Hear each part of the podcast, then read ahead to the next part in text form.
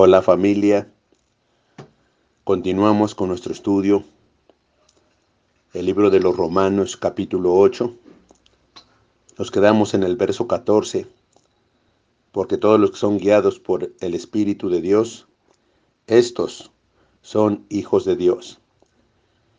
Verso 15, comenzamos nuestro estudio, pues no habéis recibido el espíritu de esclavitud para estar otra vez en temor Quiere decir que hay un espíritu de esclavitud que nos esclaviza y utiliza mil maneras para esclavizarnos a través de hábitos, a través de vicios, a través de, de mentiras. Tiene mil maneras que nos esclaviza ese espíritu. Existe ese espíritu de esclavitud sino que habéis recibido el espíritu de adopción por el cual clamamos Abba Padre. Recibimos el espíritu de adopción por el cual clamamos Abba Padre.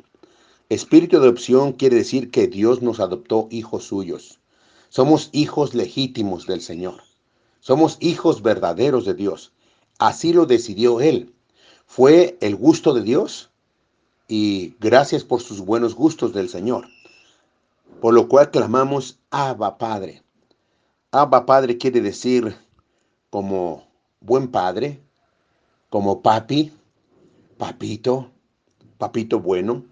Es lo que quiere decir Abba Padre.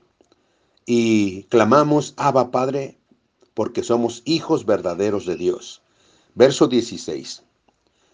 El Espíritu mismo, en mayúscula, anteriormente fueron minúsculas, el Espíritu mismo, habla aquí del Espíritu Santo de Dios, el Espíritu mismo da testimonio a nuestro espíritu, con E minúscula, de que somos hijos de Dios. El Espíritu Santo que mora en nosotros da testimonio, nos atestigua de que somos hijos de Dios, de que no debe haber duda en nosotros. Recuerde que fue la manera en que el diablo tentó a Jesús y le dijo, si eres hijo de Dios. Y ese espíritu de esclavitud siempre nos dirá, ¿de veras eres hijo de Dios? Así que tú clamas y eres un hijo de Dios porque el Espíritu Santo da testimonio de que tú eres y yo y todos somos hijos de Dios. Todos los que le hemos recibido, a los que hemos, hemos entregado nuestro corazón a Cristo, todos somos redimidos y todos somos hijos de Dios. Verso 17.